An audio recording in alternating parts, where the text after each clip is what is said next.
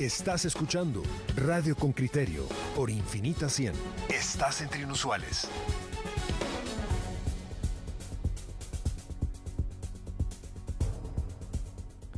José Manuel Pazán trae esta noticia y es sobre la canasta básica. Otra vez su precio eh, resulta ser una incógnita. Tú nos compartiste una lectura y a partir de esto el reportero sale a indagar. Escuchamos su reporte. Reportero con criterio.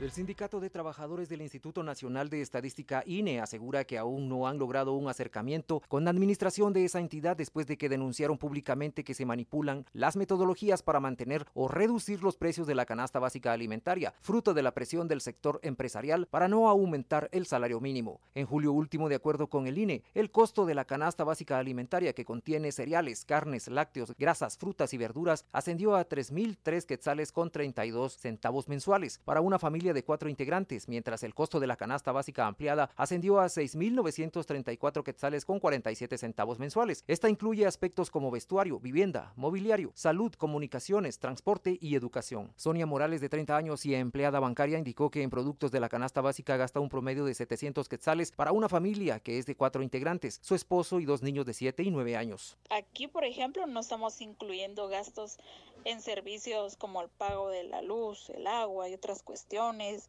como la compra de útiles que todavía les piden a los niños en la escuela para sus tareas. Yo pienso que deberían incrementar el salario mínimo porque no alcanza.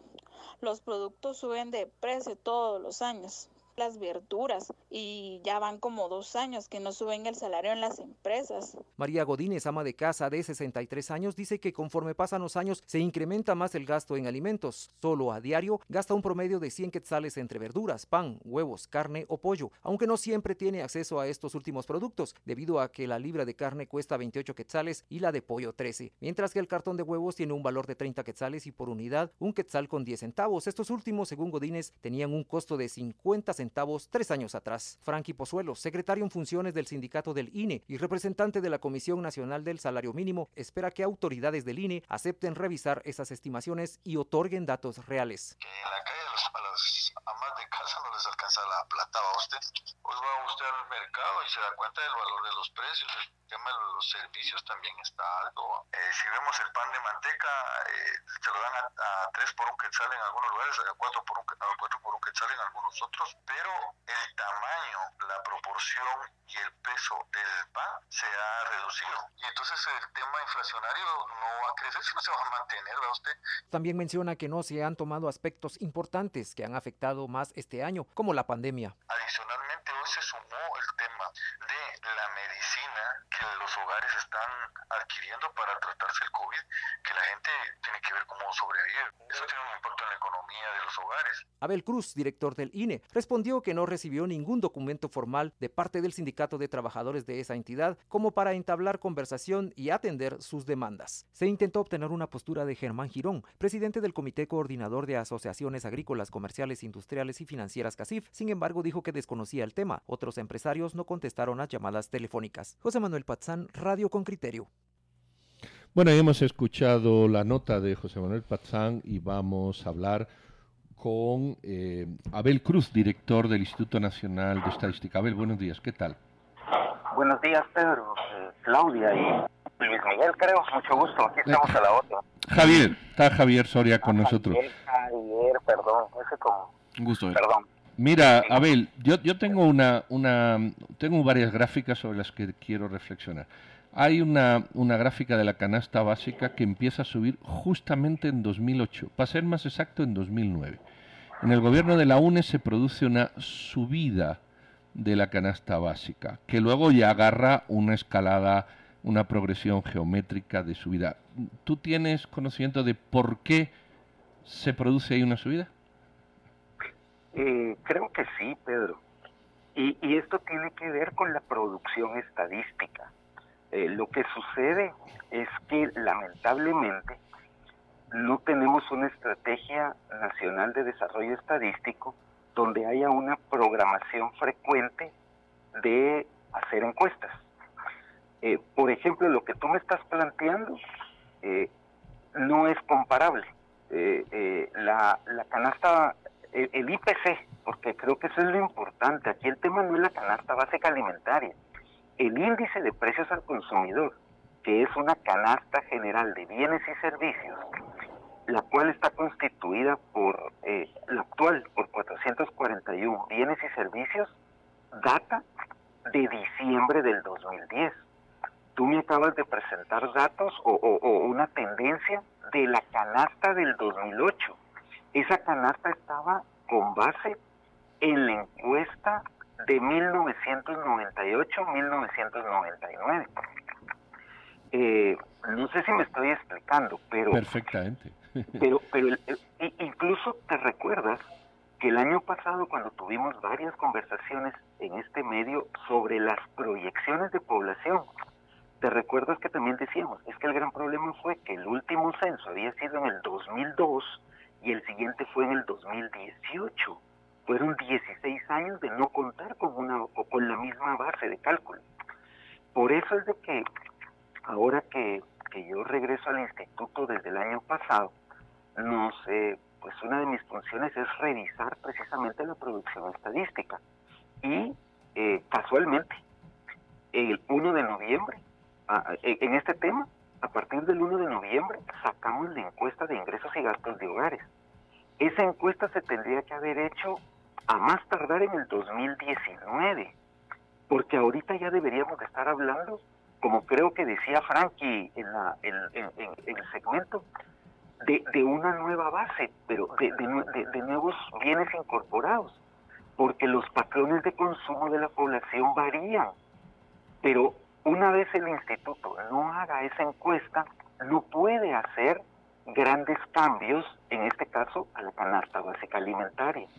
Por eso es de que nosotros salimos el, en noviembre, de hecho hoy estamos empezando la parte cartográfica de esa encuesta, pero en noviembre salimos a campo y el objetivo es, porque es una encuesta que está todo el año en campo, a partir del otro año, finales del otro año, tener los nuevos patrones de consumo de la población. Pero el gran objetivo es dejar ahora una planificación en la cual esta encuesta se haga cada cinco años, mm. no cada doce o cada vez que se pueda. Por creo que es parte del, del gran problema de fondo de, de toda la información estadística, Pedro. Sí, eh, sería bueno explicar eh, ese cómputo de la canasta básica y las variables que lo afectan. Una cosa efectivamente es el costo de, de lo que la incluye, pero ha habido un cambio metodológico también y lo que estabas explicando, Abel, acerca de los datos y la falta que se tiene en este país de una cultura y de la capacidad de tener datos en ese sentido. ¿Qué reflexión hay acerca del rol del INE en esto eh, y cómo es necesario fortalecerlo precisamente para contar con instrumentos objetivos eh, en este caso? Porque el debate se, que debiera ser eminentemente técnico se ha politizado por las implicaciones que podría tener a la hora del cómputo del salario mínimo. Sí, solo que el INE tiene que estar al margen de la política. o sea, yo, yo estoy dispuesto a defender los, los datos técnicos. Es decir, lo que se hizo ahorita con la canasta básica alimentaria fue un ajuste metodológico. Mm. Nosotros no tocamos para nada la metodología. De hecho, lo estamos haciendo. Ajuste metodológico, pero sin, tocar, la metodología. Solo explíqueme. ¿Qué es eso? Ah, con gusto, Claudia. Lo, lo que pasa es que la metodología, eh, esa sí fue modificada en el año 2017. Me explico un poco más. La canasta básica alimentaria, eh, con base en, el, en, el, en, la, encuesta que les comentaba del 2008-2009, que es la que estamos sustentando, en el 2017 sí tuvo una variación metodológica, se, se, era, eran 26 productos Ah, eh, salieron algunos, eh, salieron como cuatro y se incorporaron eh, 16 nuevos. Ahora tenemos una canasta básica alimentaria de 36 productos. Por eso te digo que ahí sí hubo un cambio metodológico. Por otro lado, eh, se cambió la base. Ya no fue sustentado solo en la encuesta de ingresos y gastos de hogares, sino que se incorporaron conceptos de la encuesta de condiciones de vida 2014, COVID se cambió el número de miembros eh, por familia. Eh, la, la, encuesta tenía 5.02 y a partir del ENCOVI eh, bajó a 4.77. Y por otro lado, a esa metodología se le incorporó un concepto, llamémosle eh, moderno, eh, que es consumo de alimentos fuera del hogar. Sin embargo, la acotación que hago, porque eh, cuando yo vine acá con mi equipo, nos hemos dado la revisión de la metodología de todo, no solo de la canasta básica, sino también de población y otros temas, nos dimos cuenta, primero, que el ENCODI no es una encuesta diseñada para, para esto. Sin embargo, respetamos que, en ese momento los que dirigían el INE tomaron esa decisión, pero nos dimos cuenta que en el tema de consumo de alimentos fuera del hogar, que mm. no es un dato calculado, hago esa aseveración, el INE no ha calculado nunca el consumo de alimentos fuera del hogar. No se tiene, no se tiene una cifra de cuánto gastan las familias guatemaltecas cuando deciden ir a comer afuera del hogar. Eh, Pero sí se ha imputado ese costo de un dólar como a un 30% de la población y eso incide. Así es, eso fue el dato, pero cuando, cuando nosotros, cuando mi equipo revisó esa metodología, por eso Claudia digo, nosotros no cambiamos la metodología, eso fue cambiado en el 2017, resulta que de la encuesta de condiciones de vida no tomaron todos los datos solamente tomaron los datos de los que respondieron que consumían fuera del hogar. Eso es un error estadístico. Mm. O sea, yo tengo que tomar toda la muestra. Al tomar toda la muestra, resulta que el dato imputado ya disminuye a, a, más o menos un 9.25%.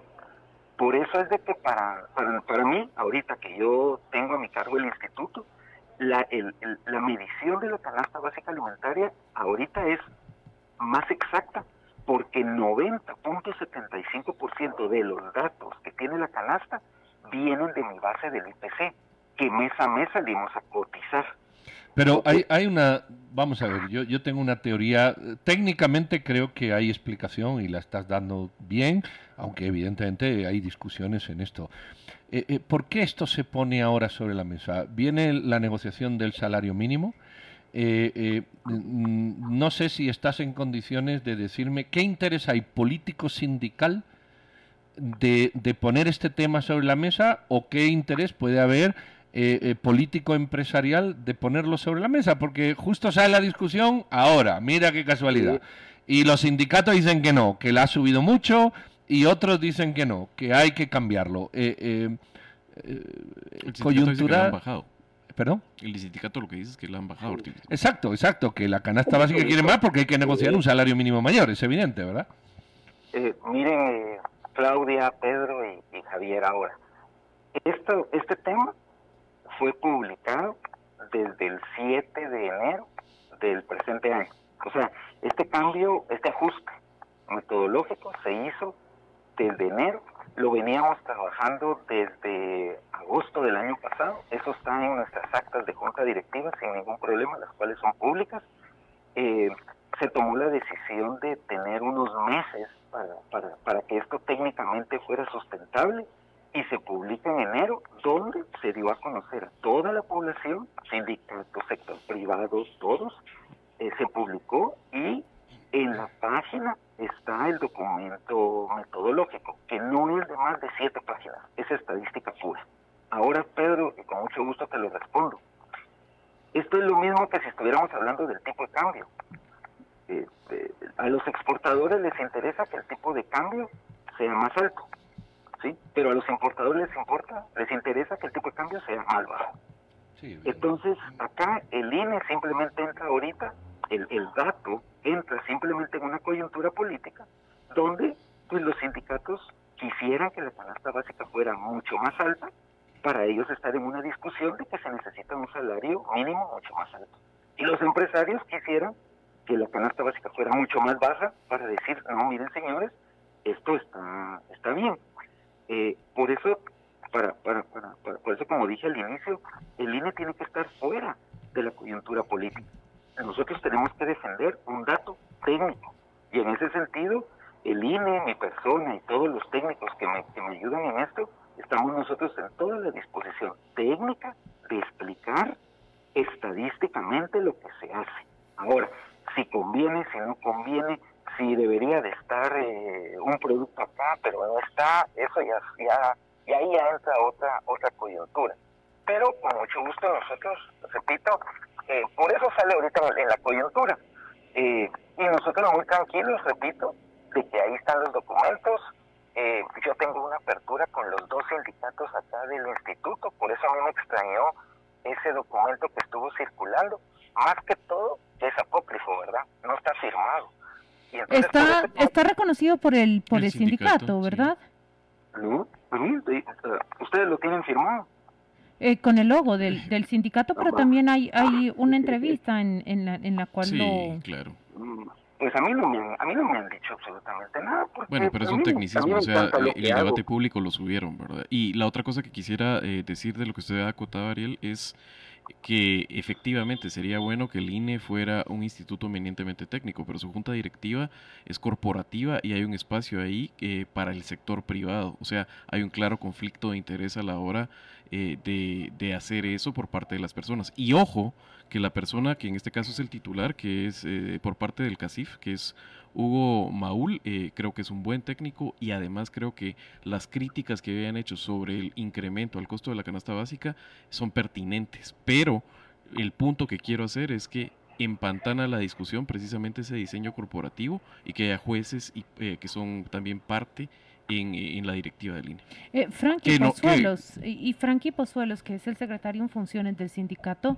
eh, da las declaraciones en esta nota, eh, entonces no, no, no es apócrifo, hay un posicionamiento. Claudia, solo que Frankie es del otro sindicato. No es del que, no es del que va en el logo. Ah, pero está diciendo exactamente lo mismo, eh, licenciado. No, y por eso te digo, si yo estoy dispuesto a sentarme con quien sea, a explicar, si, si yo soy técnico, ustedes me conocen, yo con mucho gusto le explico a la gente lo que, lo que hacemos. Y repito, está publicado en la página, es un documento ahí sí firmado por mi gente, eh, publicado desde el mes de enero que hicimos esto. Y nosotros con gusto, con gusto, de hecho, pues hemos explicado esto en varios foros, eh, no vayan a creer que no me han llamado del Congreso, Así que, pero lo hemos explicado técnicamente lo que hemos hecho. Y en cuanto al tema de la junta directiva, pues yo no puedo opinar mucho sobre mi ley, pero también es interesante la configuración de ese, de ese cuerpo, porque eh, es una junta directiva bien interesante. Está la Universidad de San Carlos, está una representación de las universidades privadas, está la CGPLA, el Banco Central, y, y hay cuatro ministerios, eh, más el sector, eh, más, el, más el CACIF. Eh, o sea, es una junta directiva pues bastante técnica, que obviamente representa intereses, pero, pero es bastante técnica. Y eso creo que también es bueno para estos temas. Muy bien, muchas gracias a Abel Cruz. Muchas gracias, Abel. Él es el director del Instituto Nacional de Estadística. nos despedimos de usted y nosotros vamos a la pausa comercial. María Ortiz arranca la conversación, dice, en un momento en que todo cambia, ¿por qué no cambiar la metodología utilizada para definir los incrementos al salario mínimo, indexando el incremento a servicios como por ejemplo las salsas en la energía eléctrica? Eh, los precios encuestados nunca los comparten, dice Carlos Figueroa, pero eh, yo le digo en la página oficial del INE sí están los precios. El reportero de Con Criterio los ha recopilado y mientras mis compañeros comparten otros mensajes, yo regreso para leerlos y se los voy a compartir. Bueno, hay, hay, mm, es un momento en que todo cambia. Tú has leído ese de, María. Que comparta los precios encuestados y la metodología y veremos la replicación. Los precios encuestados nunca los comparte. Eh, vamos a ver, la canasta básica es lo que leí, está sujeta. No, no, ya no estoy leyendo nada. La canasta básica está sujeta de su propia configuración a las críticas. Entonces, a partir de ahí, ya te vas en cualquier debate, no importa, porque la canasta básica es un, es un empaquetamiento de productos que se consideran que, y desde esa subjetividad, pues ahí se va, ahí se va, y, y, ahí te vas y ahí te vas. Si a eso lo multiplicas, porque hay un oyente que dice aquí, soy ingeniero y sé bastante de estadística, o, y, lo, ha, lo, ha, complicado mucho. Yo no creo que lo haya complicado tanto. Primero, el concepto de canasta básica es tiene un grado de subjetividad. Segundo, los precios que le asocias a cada producto que incluye y quitas otros, también tienen un criterio de percepción porque, como dice Abel, no hay una estadística buena, te diría si el tomate está 5 a 4. Luego ya tienes un segundo factor. Y el tercero que ha dicho Abel es el número de familias, perdón, el número de personas por unidad familiar en unas estadísticas de, de hace 18 años. Conclusión, si sumas tres errores acumulados o tres, tres eh, piezas con cierto grado de error, Y el ya problema está es que el jaleo el montado, problema ¿no? que está avisado, pero no no- ya está avisado porque esta discusión nació a partir del 2018, 2019. Aquí están los precios, el oyente con criterio lo decía, pero en la página del INE están libra de pollo o gallina 12.82, 13 quetzales. Libra de carne sin hueso 27.65, son 28. La libra de arroz 5.60, el frijol a 7.23. Lo- lo- los precios es- están, los huevos están entre 95 centavos y 1.10 eh, quetzales. ¿El qué? ¿El huevo? Sí. Bueno. Sí, justamente. Es que alguno de los oyentes decía que no se publican los precios, pero sí, yo, yo considero que deben de conocer Mira, la ¿cuánto, página. ¿cuánto vale la libra de arroz? Ahí. Eh, Está en 5.60. Va, eh, yo entro aquí a un supermercado, 4.85. Ujú. Hay Sí. una variabilidad, sí. No, no, no, pero sí está mal, está mal. Bueno, es una de las 4.85, lo críticas estoy que viendo en un, en un supermercado. varios técnicos. El, el IPC tiene los precios eh, inflados. Estos son promedios. No, pero la libra de carne sin hueso, yo les puedo dar fe, 30 quetzales. No, no es y que todos está en estén mal, pero hay unos que están mal 27.65. Sí, computados. Sí, Ahora, hay ¿cuánto que de irnos eso- en los promedios, en, en las Pero cercanías. como no hay una estadística, que es lo que dice Abel, si hubiera una estadística fehaciente de los promedios de los precios, porque hay una alimentación de esta estadística, a lo mejor en vez de 5.80 era 6.40 o 4.25, no lo sé. Pero no, ahí ponen 5.80, se van con 5.80 y yo estoy viendo aquí en un supermercado que vale más caro 4.85. Entonces, ¿qué vale?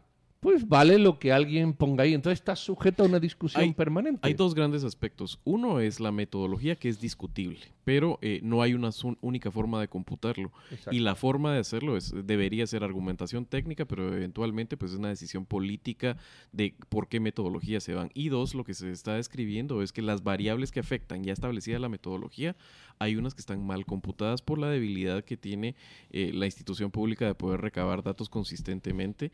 Y lo otro también es el tema de los patrones de consumo, que eso debería estar basado en, eh, no en el deber ser, sino cómo la gente se comporta. Exacto. Pero en el hábito, datos también. porque Claro, los ¿no? hábitos han Claro, cambiado. sale de datos. Ajá. ¿Cómo, cómo calculas el, el presupuesto diario o mensual Sí. de las comidas afuera? No está calculado. Digamos que la parte menos discrecional debería ser el índice de precios y eh, los datos estadísticos del tamaño de las familias, etcétera. Muy bien, vamos a ir a la pausa comercial.